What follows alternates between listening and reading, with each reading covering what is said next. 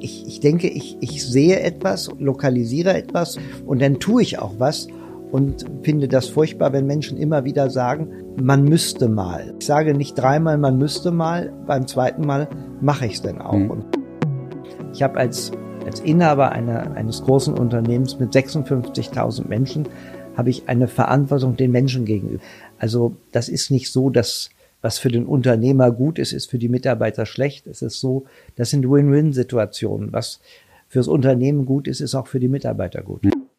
Frühjahr 97, als denn, als dann die Bilanz da war und da war mir ganz schlecht und also das war eine ganz harte Zeit. Und dazu hatte ich ja auch noch doof, wie ich war, an der Börse spekuliert. Das sagt Dirk Rossmann, Gründer und Chef der Drogeriekette Rossmann. Mit mehr als 2000 Filialen ist das Unternehmen die größte Drogeriekette in Deutschland.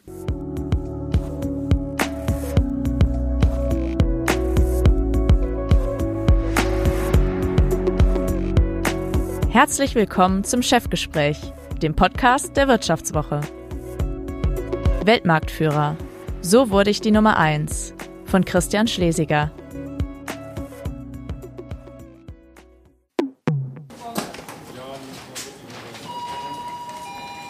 Das Ladenkonzept von Rossmann ist schnell erklärt. Es gibt dort inzwischen fast alles, was man so jeden Tag braucht. Neben Hygieneartikeln wie Seife, Shampoo und Zahnpasta inzwischen auch Bio-Lebensmittel, Weine und Aktenordner. Rossmann will vor allem preiswerter sein als die Konkurrenz.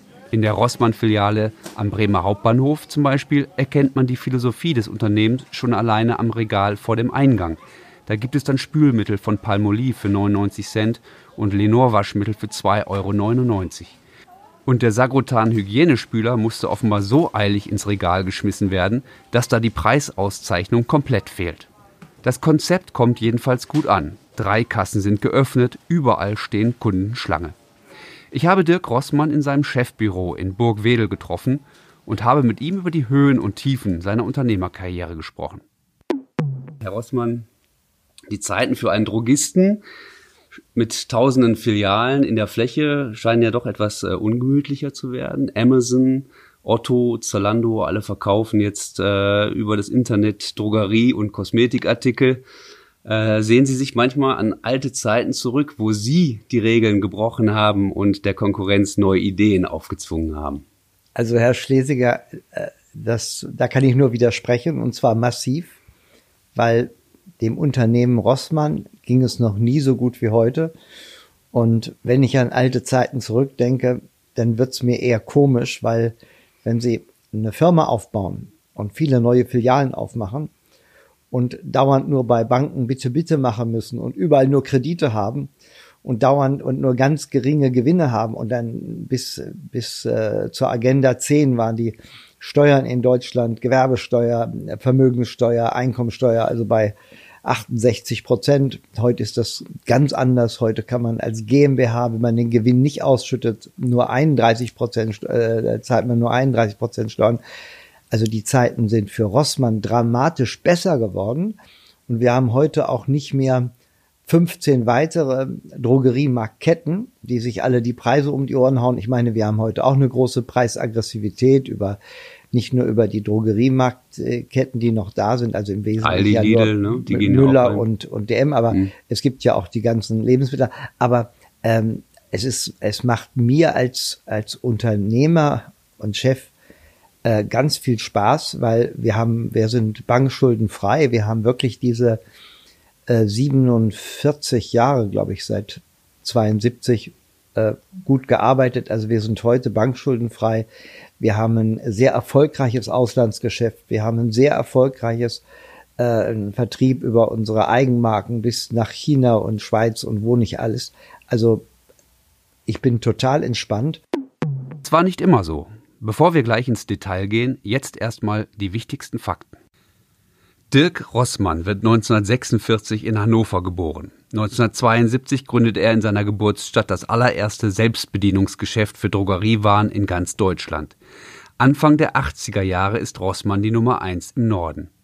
Nach dem Fall der Mauer expandiert Rossmann schnell in die neuen Bundesländer und nach Osteuropa.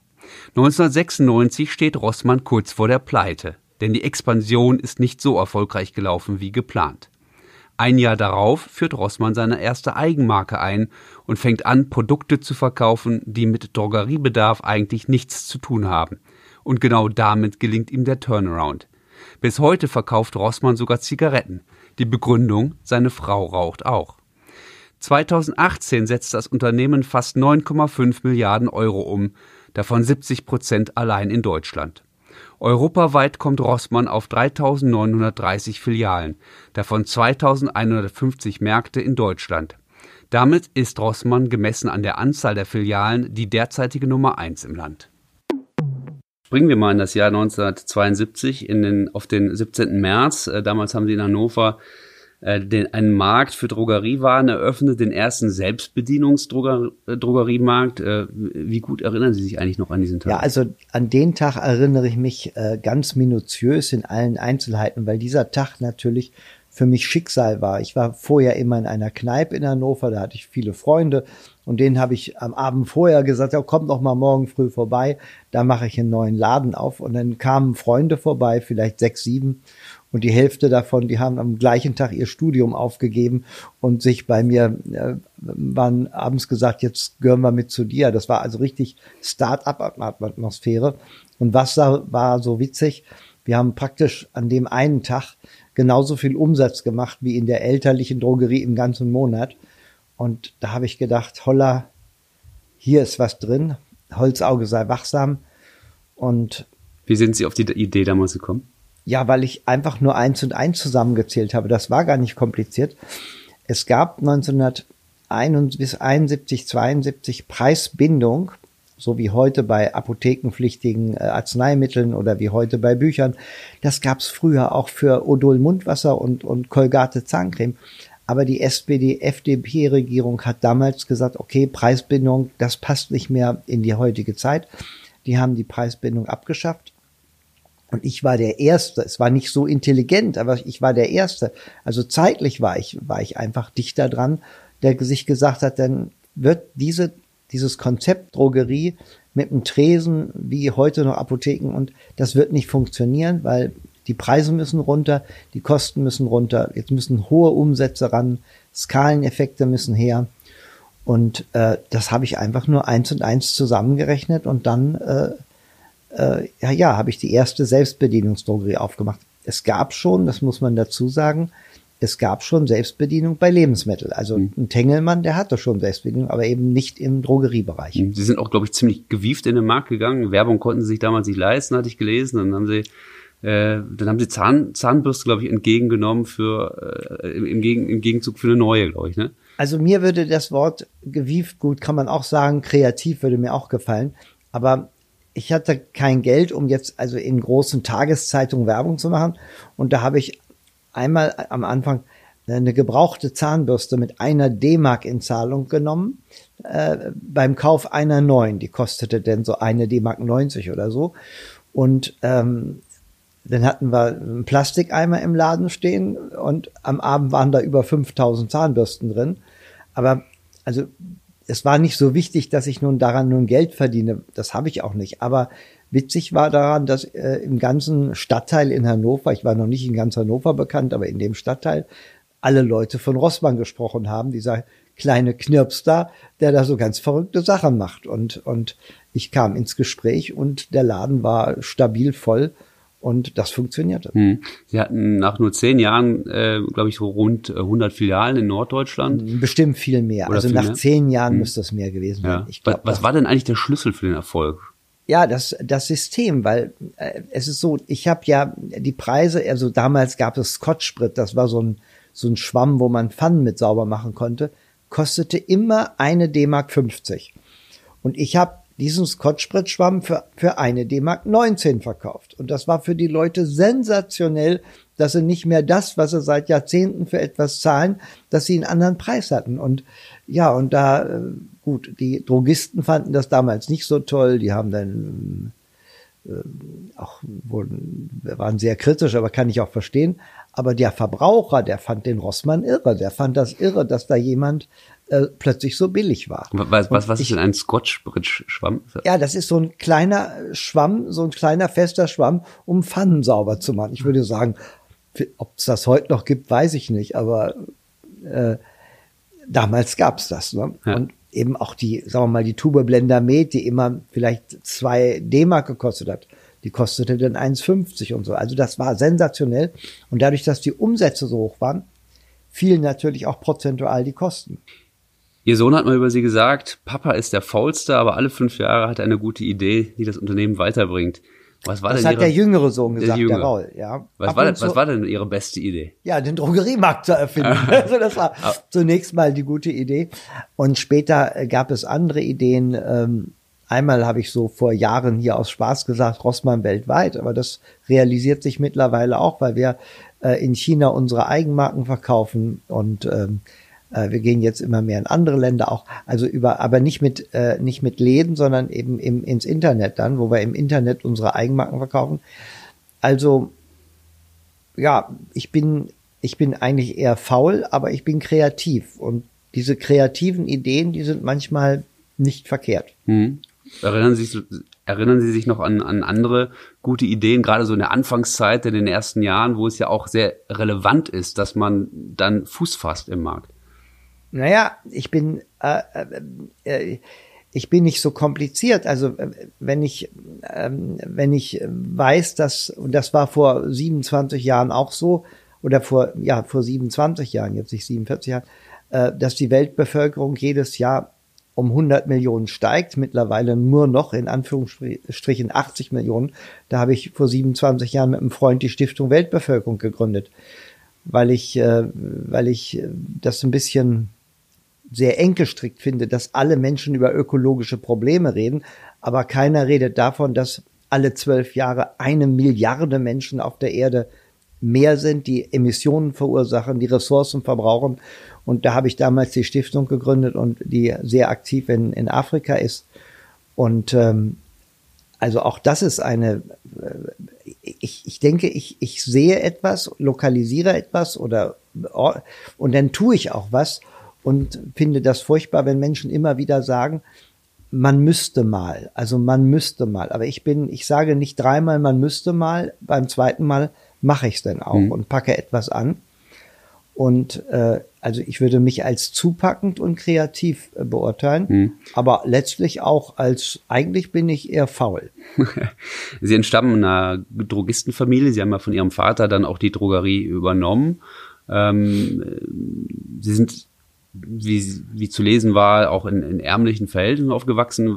Was, was haben Ihre Eltern Ihnen mitgegeben? War es auch so das Unternehmergehen oder so? Ja, also ich schreibe ja in, in meiner Biografie, dass ich zwei Väter habe. Einen Vater, den Herrn Rossmann, bei dem ich aufgewachsen bin, in der Familie Rossmann, aber dass der Nachbar ähm, äh, der biologische Vater ist.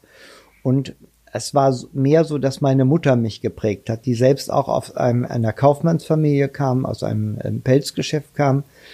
Und ähm, Bernhard Rossmann hat mich nicht so geprägt. Also der war immer nett zu mir, aber der hat mich also nicht geprägt. Aber die Mutter, ich vermute, dass die Mutter, weil es in den 50er Jahren wirtschaftlich sehr schlecht ging, aber die kam aus einem reichen Haus, dass sie irgendwie sich gewünscht hat, dass sie mal wieder so lebt, wie, wie, wie sie es gewohnt war, als sie Kind war. Dass das so vielleicht so eine, so ein Wunsch war der Mutter und dass ich als Sohn das irgendwie diesen Wunsch aufgegriffen mhm. habe. Das heißt, Sie aber sehr Geld unbewusst. Verdienen. Ich weiß mhm. es nicht, aber das sind so meine Vermutungen, die ja. ich habe. Das heißt, Sie wollten Geld verdienen. Das war auch ein, ein ja. Antrieb für Sie. Ja, ja, mhm. das wollte ich. Also es war, wollte ich schon mit zehn Jahren wollte ich schon Geld verdienen. Ich habe, weil ich irgendwie äh, gedacht habe, ist es im Leben wichtig, frei zu sein und, und Zeit zu haben. Und es ist auch im Leben wichtig, äh, ich habe ja in der im hannoverschen Stadtwald gespielt und ab und zu war dann die Hose kaputt oder so. Und dann schrie meine Mutter und war so furchtbar, weil das alles dramatisch war. Und dann, wenn ich habe Licht brennen lassen in einem Raum, dann wurde es auch laut, weil es kostet ja alles Geld und so. Ich meine, meine Mutter hat versucht, uns irgendwie über Wasser zu halten. Also denn der, der Bernhard Rossmann, der starb ja schon 1958, hm. als ich zwölf Jahre alt war. Hm. Und ähm, ich sag mal, was ist das für für für äh, eine Motivation, die man dann mitnimmt? Ähm, ich sag mal mit so, einem, mit so einem unternehmerischen Gefühl, ich will Geld verdienen, ich will Erfolg haben. Äh, geht man dann anders in so ein Unternehmen rein? Äh, haben Sie gearbeitet äh, von morgens früh bis spät in die Nacht oder? Nö, nö eher nicht, mhm. eher nicht. Also ich habe eher eher eigentlich immer sehr viel nachgedacht und ähm, mir überlegt, wie man etwas, wie ich etwas mache, damit es funktioniert. Aber äh, so dass so, dass ich jetzt so bis nachts gearbeitet habe oder so, das also wenn Arbeit ist, dann überlege ich mir, wer macht sie. Aber dass ich die Arbeit selbst mache, das äh, muss ich auch teilweise. Aber meistens suche ich mir jemand, der ähm, das ist ja heute modernes Management so. Wir sind ja heute hier äh, eine große, große, äh, großer Verein und ich habe keine Ahnung von IT, keine Ahnung von Logistik, keine Ahnung von Einkauf. Ich moderiere das Ganze, aber äh, es gibt ja so viele Menschen, die Dinge besser können als man selbst. Und solche Leute habe ich mir immer gesucht, die etwas besser können als ich. Hm. Sie, Sie waren auf der Realschule. Ähm, ich war Volksschule, sagt Oder Volksschule, genau. Das ist also Grundschule nur, ganz ja, einfach. Ja. Hm? Sie haben dann aber mit 14 auch äh, freiwillig den Schopenhauer gelesen, glaube ich. Äh, über, ja, nicht freiwillig, der stand ja bei uns im Bücherregal. Ja, und, dann freiwillig, äh, oder? Ja, na, ja, aber freiwillig, das, äh, nein, der stand bei uns im Bücherregal und ich hab, habe, habe eine Seite aufgeschlagen und habe nichts verstanden, also diese ganzen Fremdworte. Und da ich ja in der Schule auch schlecht war und mir die Lehrer so das Gefühl gegeben haben, ich war ja mal ein halbes Jahr auf der Realschule, auf der Mittelschule und die haben dann zu meiner Mutter gesagt, die Lehrer, äh, es wäre, ich wäre ja nicht der Intelligenteste und es wäre wohl besser, wenn ich wieder auf die Grundschule, also auf die Volksschule zurückgehe, weil bei mir wäre es ja im Kopf wohl, naja, die werden das der Mutter wohl freundlich gesagt haben, aber inhaltlich, der ist ein bisschen doof. Ne? Und als ich dann mit 14 Jahren im Bücherregal dieses Buch hatte, wo ich nichts verstanden habe, da habe ich mir gesagt, jetzt wollen wir doch mal sehen, wer doof ist. Und dann habe ich vier Jahre lang jeden Abend, jeden, äh, jede freie Stunde den Schopenhauer gelesen und ich hatte immer einen Duden dabei und habe versucht, die erstmal die Fremdworte äh, zu verstehen. So und dann nach vier Jahren wusste ich, den Arthur Schopenhauer, eines der größten, einen der größten deutschen Philosophen, habe ich wenigstens einigermaßen verstanden. Und jemand, der einen äh, deutschen Philosophen von der Qualität Schopenhauers versteht, der kann ja nicht so dumm sein, wie die Lehrer da in der Schule gesagt haben. Also es ging eigentlich für mich darum, äh, die Frage zu beantworten, bin ich so dumm, wie andere Menschen mich einschätzen. Nur in der Schule war es so, da sollte ich immer Dinge lernen, an denen ich überhaupt kein Interesse hatte. Und ich bin eigentlich ein völlig sturer Mensch. Also ich lerne das gerne, was mich interessiert. Ja, ich habe immerhin Ausbildung gemacht in Gestalttherapie, in themenzentrierter Interaktion, in psychologischen Sachen. So. Ich bin ja nicht ganz doof. Aber äh, die Lehrer hat mir so das Gefühl gegeben, gegeben, der ist, weil ich eben nicht so funktioniert habe, wie die wollten. Aber das war mir als 14-Jähriger überhaupt nicht klar. Aber später habe ich mir gedacht, so blöd kann es ja gar nicht sein, wie die, wie die mich da hingestellt haben. Ein, ein, ein Freigeist sozusagen, ne? Ähm, wie, wie, wenn man wenn man sich jetzt die zwei großen Dro Drogisten hier anschaut in, in Deutschland, äh, Sie und Herrn Herrn Werner Götz Werner von DM, äh, der ja auch ein äh, bekannter Anthroposoph ist, ähm, und, und Sie äh, ähm, schwärmen ja auch für für Gruppen, äh, für Gestalttherapie und Gruppendynamik, Psychologie, haben Sie selber gerade gesagt. Ähm, ist das auch ein Teil des Erfolgskonzepts von DM und Rossmann? Diese, dass also man das, das ich, ist hundertprozentig richtig, was Sie sagen, weil es ist so, wenn man heute im Handel, ja, das macht vielleicht anders sein, im, im, wenn einer ein Industrieprodukt, was sensationell ist, der kann vielleicht auch Erfolg haben, obwohl er kein großer Menschenkenner ist, wenn sein Produkt so gut ist. Aber im Handel, im, im, im Einzelhandel ist es ja so, da muss man mit ganz vielen Menschen zusammenarbeiten, weil also ich kann doch gar nicht, also ob jetzt die Mitarbeiter in der Filiale in Flensburg oder Passau in diesem Moment gerade freundlich zu einem Kunden sind oder unfreundlich, das kann ich doch hier nicht von Burgwedel aus. Das habe ich doch überhaupt nicht, äh, äh da habe ich überhaupt keinen Einfluss drauf. Also das Einzige, was ich machen kann oder wir machen können als Führung, eine Atmosphäre schaffen in einer riesigen Gemeinschaft, wo die Atmosphäre so gut ist, dass sich der Mitarbeiter wohlfühlt. Und der Mitarbeiter, der sich wohlfühlt, der hat der wird wahrscheinlich freundlicher zum Kunden sein als der Mitarbeiter, der sich ausgebeutet fühlt oder der sich unwohl fühlt. Also so, ich habe eine Verantwortung und aber natürlich braucht das auch Menschen, die auch ein Gefühl für Menschen haben und Menschen verstehen und auch im, im atmosphärischen und im, im einfach durch ihr eigenes Auftreten äh, etwas entwickeln in der Gemeinschaft, wo die Gemeinschaft sich, sich zu Hause fühlt. Und ich glaube, dass Götz Werner das hervorragend gekonnt hat in den letzten Jahrzehnten. Und ich glaube auch, dass ich nicht alles falsch gemacht habe. Mhm. Aber kann man Mitarbeiter nicht auch äh, vor allem mit äh, guter Vergütung äh, motivieren? Hohes Gehalt gleich. Äh ja, aber das Gehalt, wenn Sie sagen hohes Gehalt, das Gehalt äh, unterliegt ja auch Zwängen, weil wir haben im, im Einzelhandel vielleicht eine Rendite vor Steuern von zwei Prozent. Äh, das heißt, die, die Möglichkeiten, ja, es hat ja neulich mal ein Fernsehjournalist zu mir gesagt, der aus der, aus einem sehr reichen Land kommt. Ich will das jetzt nicht zu konkret formulieren. Ich sollte meinen Mitarbeiter 30 Prozent mehr Gehalt geben. Und da habe ich gesagt, ja, wenn ich das mache, dann haben nur die Mitarbeiter nach einem Jahr keinen Job mehr, weil wir dann pleite sind. Also, äh, das Gehalt ist eine, ist die absolut größte, größte Kostenstelle äh, im Einzelhandel und es, äh, also die Möglichkeiten sind da auch begrenzt. Das heißt, Geiz, Geiz spielt als Unternehmer auch eine Rolle? Nein, über, über, also jetzt geht's alles durcheinander. Also erstmal geht's darum, dass das Unternehmen alles tun muss für die Mitarbeiter, was möglich ist. Aber nicht so viel tun, dass es sich selbst gefährdet. So, ähm, das hat aber jetzt nichts mit Geiz zu tun, das hat was mit Verantwortung zu tun.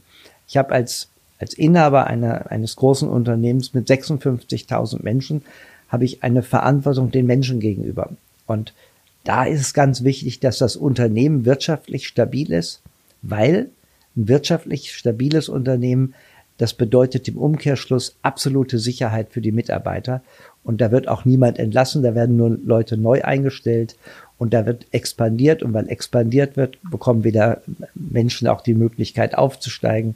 Also das ist nicht so, dass was für den Unternehmer gut ist, ist für die Mitarbeiter schlecht. Es ist so, das sind Win-Win-Situationen. Was fürs Unternehmen gut ist, ist auch für die Mitarbeiter gut. Hm. Ja, Sie reden viel davon, wie wichtig die Mitarbeiter sind.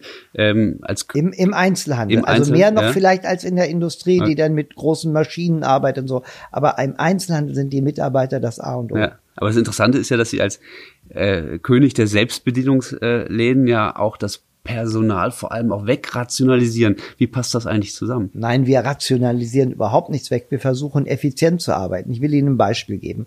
Früher wurde in der kleinen Drogerie, da waren vielleicht drei Tuben im Regal. Heute haben wir teilweise bei, bei Produkten, die sich ganz schnell umschlagen, große, große Körbe und da werden dann einfach 200 Tuben Blendermet aus Kartons reingeschüttet und dann ist der Arbeitsvorgang beendet. Also wir rationalisieren niemanden weg. Wir versuchen effizient zu arbeiten, so dass die Kosten niedrig sind und so, dass der Kunde die Möglichkeit hat, günstig einzukaufen. Herr Schlesiger, wir haben in Deutschland, und ich sage es immer gerne wieder, die niedrigsten Preise weltweit für Markenartikel, die niedrigsten Preise weltweit. Ja, aber warum sind bei uns in Deutschland die Preise so niedrig? Und warum sind Unternehmen wie Aldi und Lidl oder auch DM und Rossmann im Ausland so erfolgreich? Weil wir einfach dem Verbraucher die Möglichkeit geben, ganz billig Markenartikel zu bekommen. Und da sind wir stolz drauf. Und da arbeiten auch die Rossmann-Mitarbeiter sehr hart und sehr konzentriert dafür. Aber das kommt den Verbrauchern zugute. Ich wurde, neulich hat mal jemand zu mir gesagt, ja, durch diese Selbstbedienung werden ja viele Arbeitsplätze weggefallen. Hätten wir heute in Deutschland keine Selbstbedienung, dann wären die Preise zwischen 50 und 100 Prozent höher, als sie es tatsächlich sind. Und welcher der 83 Millionen Deutsche will das? Hm. Springen wir mal in die 90er Jahre. Bei Rossmann lief es ja nicht immer gut bei ihrem Unternehmen. Mhm. Ähm, das Unternehmen war plötzlich hoch verschuldet, ähm, mhm. stand auch. Also plötzlich würde ich nicht sagen, die Schulden waren immer viel zu hoch, aber die den, dann explodierten sie genau. förmlich in den 90er Jahren. Wie, wie, wie kam es dazu, zu dieser Krise?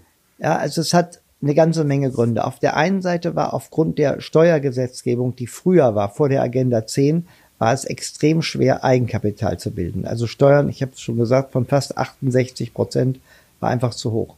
Das zweite war, dass die Renditen sehr niedrig waren, denn es gab ja eine Menge von Drogeriemarketten, die sich alle wechselseitig also das Leben schwer machen.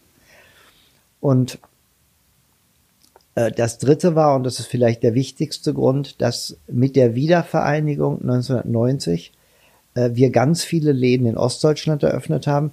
Äh, dann viel, dann kam die Öffnung nach, in, in, in den osteuropäischen Ländern. Wir eröffneten ganz schnell in Polen, in Ungarn, in Tschechien. Also ich habe investiert wie der Teufel, aber das Geld war ja gar nicht da. Also stiegen die Bankkredite. Und ähm, Bankkredite dürfen auch ruhig steigen, nur als dann 1996 plötzlich 12 Millionen Verlust erwirtschaftet wurden und überhaupt keine Gewinne mehr, dann werden Banken unruhig und sagen, holla, der Rossmann entwickelt sich zum Problem und dann kürzen die einem die Kreditrahmen oder wollen den Kredit zurückhaben. Gab es da einen Tag, wo Sie gesagt haben, jetzt das, das war's jetzt, das geht's nicht ja, mehr? Also Frühjahr 97, als denn, als dann die Bilanz da war und da war mir ganz schlecht und also das war eine ganz harte Zeit. Und dazu hatte ich ja auch noch doof, wie ich war, an der Börse spekuliert. Und also, ja, also das war, also die 90er Jahre so, es wurde denn ab 98 wurde es besser, dann haben wir ein neues Konzept entwickelt, die Eigenmarken, die Rossmann Ideenwelt und so. Dann haben wir, also dann haben wir uns neu aufgestellt. Mhm. Aber so diese, diese 90er Jahre, die waren so stark kreditbetont. Und im Grunde kann man das als Unternehmer ja erzählen, weil viele Menschen kennen das ja, die privat verschuldet sind und so. Das ist schrecklich, wenn man also Schulden hat, sind was hm. Schreckliches. Wenn ich, ich kaufe ja auch heute ab und zu Aktien, aber als ich hörte, dass die Farbenfabriken Bayer also sich mit 60 Milliarden Dollar verschulden, weil sie dann Monsanto kaufen, da habe ich sofort meine Bayer-Aktien verkauft. Können Sie auch ruhig im Podcast äh, senden, da habe ich überhaupt kein Problem. Ja, das wird nicht weil ich mag keine, ich mag keine Firmen, die hoch verschuldet sind, aber nicht, weil ich keine Firmen mag, sondern weil ich mich selbst daran erinnere, wie das ist, wenn das Management, also im Grunde genommen immer nur drüber nachdenkt, wie können wir hier unsere Schulden finanzieren. Es ist ganz wichtig für ein Unternehmen, dass man aus einer Ruhe heraus, auch in der Mitarbeiterführung, aus einer Ruhe heraus handelt und Unternehmen, die hoch verschuldet sind, wie Privatleute. Das ist einfach, Schulden können etwas Furchtbares sein und da bin ich, hm da bin ich so äh, geimpft in dem Thema. Deshalb, wir würden auch heute nie irgendwie eine große Firma kaufen oder so. Also ich bin völlig schuldenaffin. Wir sind auch heute schuldenfrei. Mhm. Sie fragten mich vorhin, wie es mir geht. Mir geht's gut, ja. ja. Das hängt ganz viel damit zusammen, dass Rossmann schuldenfrei ist. Sie hatten 1997 dann auch einen Herzinfarkt. Genau, ne? Das war der ja. absolute Tiefpunkt dann in Ihrem Leben. Ja, das war und das war auch so also der entscheidende Punkt, ähm, wo dann auch die Familie, auch vor allen Dingen meine Frau, also äh, da haben sie alle zu mir gestanden, auch die Mitarbeiter. So, da war, alle wussten Holler, äh, dem unter, also die leitenden Mitarbeiter. Und dann war es nicht so, dass, dass hier die große Destruktion begann, sondern dann haben wir irgendwie alle an einem Strick gezogen und jeder hatte versucht, also seinen Teil dazu beizutragen, um die Firma zu retten. Und zwei Jahre später war sie gerettet, aber das war eine verdammt harte Zeit. Was haben Sie daraus gelernt aus dieser Zeit? Auch für sich persönlich? Naja, ich denke, also wir, wir reden ja manchmal davon, der Mensch ist selbstbewusst und der ist nicht selbstbewusst oder der hat eine gewisse Reife und der nicht oder so. Aber ich denke, es ist so, wenn es Menschen nur gut haben im Leben, also wo immer alles da ist und alles ist immer easy und so und andere Leute denken für einen mit. Ich glaube, das ist etwas, Herr Schlesiger, gar nicht so fremd, was ich sage. Das kennen viele Menschen. Es müssen ja jetzt nicht Riesenschulden sein oder die Insolvenz. Viele Menschen haben mit irgendwelchen bösen Krankheiten Probleme, die, die, oder andere Menschen haben, da gibt es auch Menschen, die haben Depressionen oder andere haben auch Geldsorgen. Also es gibt also so viele Möglichkeiten. Äh, wir müssen ja gar nicht, äh, um irgendwelche Dramen zu orten, müssen wir ja gar nicht nur nach Afrika fahren oder, oder in, in ganz arme Gegenden. Auch, auch in Deutschland haben Leute riesen, äh, Menschen riesige Probleme.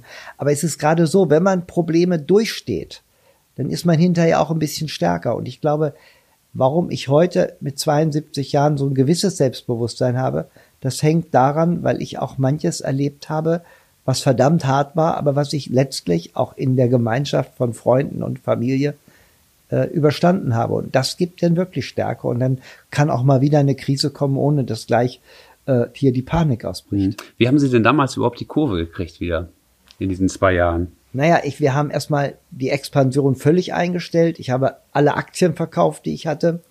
Ich habe mit den Banken geredet und habe, ich habe das ja auch in meiner Biografie geschrieben. Ich habe den Banken im Frühjahr 97 20 Seiten lang, Schreibmaschinenseiten lang einen Brief geschrieben. Auf den ersten zehn Seiten habe ich geschrieben, was ich alles falsch gemacht habe, aber wirklich ohne, ohne Euphemismus, ohne Beschönigung. Eiskalt, was ich alles falsch gemacht habe. Aber nach zehn Seiten kamen zehn Seiten, was ich alles anders machen will. Und ich habe darauf spekuliert, dass die meisten Banken sagen, na ja, ein Jahr geben wir eben noch. Also wir, wir verlängern noch mal die Kredite um ein Jahr.